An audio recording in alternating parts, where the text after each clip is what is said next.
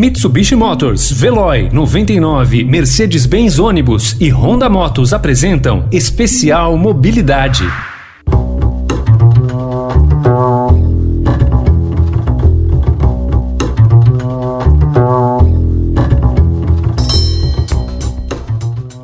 Na próxima segunda-feira, dia 21 de setembro, é celebrado o Dia Nacional de Luta da Pessoa com Deficiência. A data foi criada por movimentos sociais em 1982, mas só foi oficializada pela Lei nº 11.133, de 14 de julho de 2005. São quase quatro décadas de luta para o fim do preconceito e a inclusão de fato das pessoas com deficiência na sociedade. Hoje, Notícia no seu Tempo Especial Mobilidade abre espaço para falar sobre os avanços e os maiores desafios na mobilidade das pessoas com deficiência especial. Mês da Mobilidade.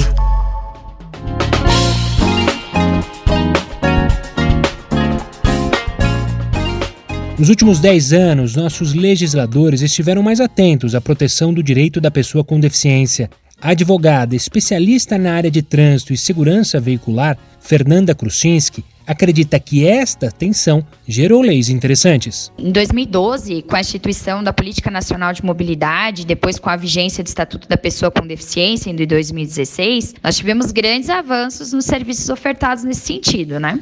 O maior destaque que eu vejo são as novas legislações que todo estado e todo município está se adequando a isso, né? Que é o direito das pessoas com deficiência. Entre essas garantias, eu destaco as normas de circulação em locais de uso público e privado, as iniciativas para a inserção da tradução de libras na programação de TV, na impressão de livros em brailles. Vocês podem notar que a maioria dos programas de TV hoje tem alguém fazendo a tradução em libras, né? Que eu acho que é um avanço para todos nós. Sobre o Estatuto da Pessoa com Deficiência, Fernanda acredita que a lei ajudou a dar luz às situações cotidianas que eram ignoradas pela sociedade. Primeiro, o acesso ao transporte coletivo, seja ele terrestre, aquaviário ou aéreo. As empresas, sejam elas públicas ou privadas, elas têm que dar condições para que a pessoa acesse todos esses ambientes de forma igualitária, é, eliminando qualquer obstáculo ou barreira né, para o acesso.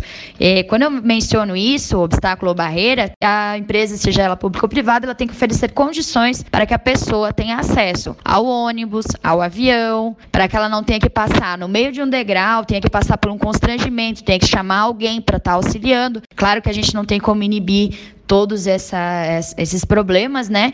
Mas a gente tem que tratar para a pessoa se considerar, se, se considerar não, né? Para ela ficar numa condição de igualdade com as demais pessoas. Isso tem as vagas preferenciais, que a gente olha em todos os estabelecimentos, ou público ou privado, sempre vai ter que ter uma vaga destinada. Então, ela é uma, uma situação assim, que eu considero de suma importância, porque é muito difícil você chegar e ver um cadeirante não conseguindo entrar no shopping ou em qualquer outro estabelecimento porque ele não tem uma vaga destinada a ele. Ou pior, quando tem a vaga e ela não está de acordo com a norma. A pessoa não consegue nem sair do carro. É muito triste essa situação que a gente evidencia, mas foi uma benesse da lei, uma situação única e essencial, né, que foi a vaga prioritária para ter esse acesso a qualquer estabelecimento.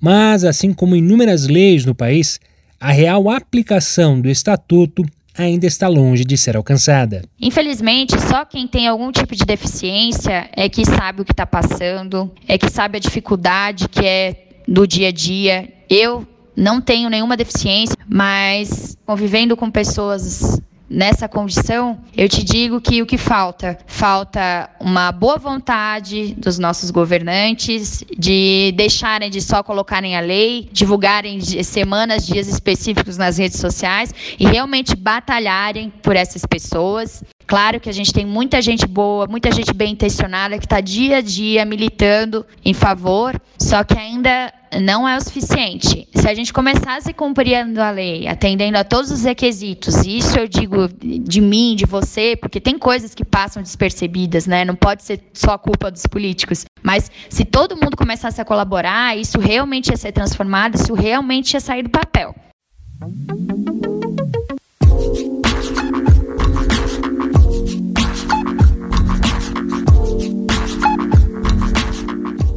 Foi justamente com esse olhar militante citado pela Fernanda que Bruno Mafuz fundou o Guia de Rodas, a empresa surgiu com o objetivo de proporcionar uma vida mais autônoma e inclusiva para todos. O Guia de Rodas nasceu um pouco da história da minha vida. Eu sou cadeirante desde 2001 e coleciono uma série de experiências, uma série de frustrações advindas da falta de acessibilidade. Guia de Rodas surgiu como uma plataforma para avaliar e consultar acessibilidade física dos lugares. Com o passar do tempo, a plataforma evoluiu, também passou a oferecer serviços para que pessoas com deficiência ou com restrição de mobilidade pudessem encontrar um lugar para arrumar o pneu de uma cadeira de rodas, um centro de fisioterapia, um lugar para alugar uma cadeira de rodas motorizada, enfim, serviços essenciais.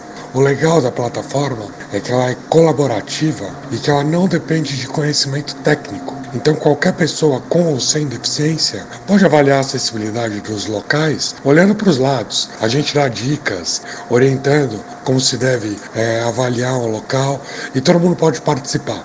Interessante mencionar que mais da metade da nossa base de avaliadores não tem deficiência, ou seja, é o voluntariado digital. As pessoas que acreditam na importância da acessibilidade para todos participam e colaboram com a sua visão. Para Bruno, algumas medidas simples e emergenciais poderiam melhorar muito o deslocamento da pessoa com deficiência nas cidades.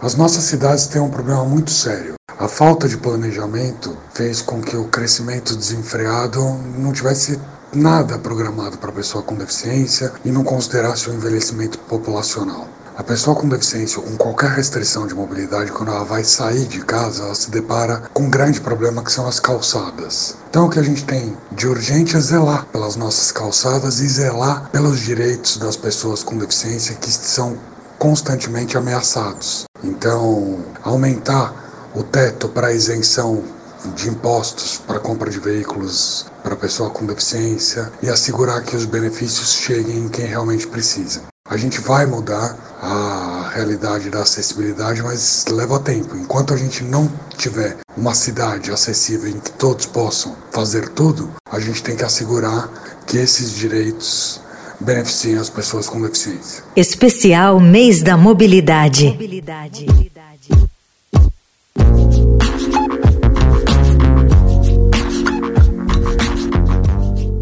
Na visão da advogada Fernanda Krusinski, apesar do governo federal ser o principal ator para diminuir desigualdades, as cidades e estados não podem se omitir. A responsabilidade é da União para legislar é, sobre trânsito, né? Só que ela também é complementar aos estados e aos municípios. Então, eu analiso isso de uma forma muito positiva, porque tanto o estado como o município também podem legislar nesse assunto para colaborar para garantir o direito das pessoas com deficiência.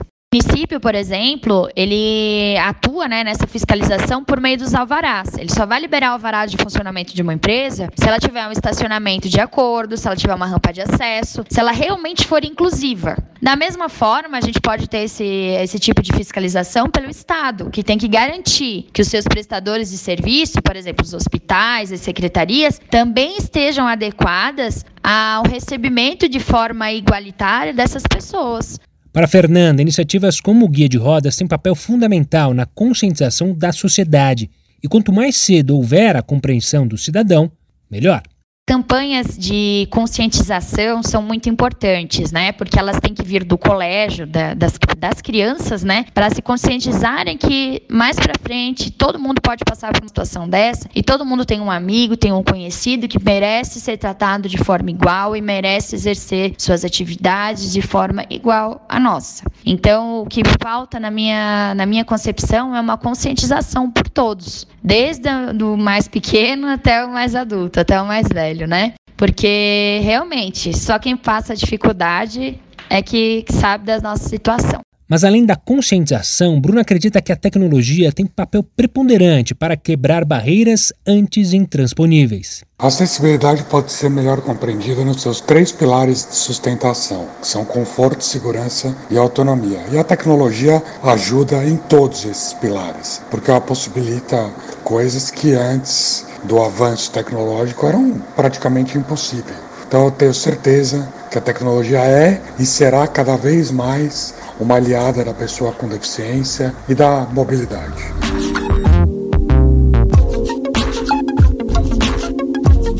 Para encerrar o programa de hoje, a gente deixa a reflexão do Bruno Mafuz sobre a importância do Dia Nacional da Luta da Pessoa com Deficiência.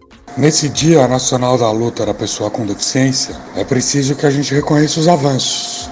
Veja o quanto as coisas têm andado nos últimos tempos, que isso sirva de combustível para a gente continuar em frente. Tem muito trabalho ainda para ser feito. Mas se a gente observar aonde a gente estava há pouco tempo atrás e onde a gente está agora, a gente certamente vai ter todo o entusiasmo que a gente precisa para seguir em frente.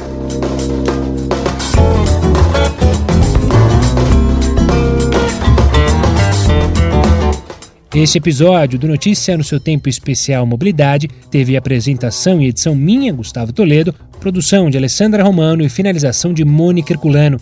Obrigado pela companhia. Tchau, tchau.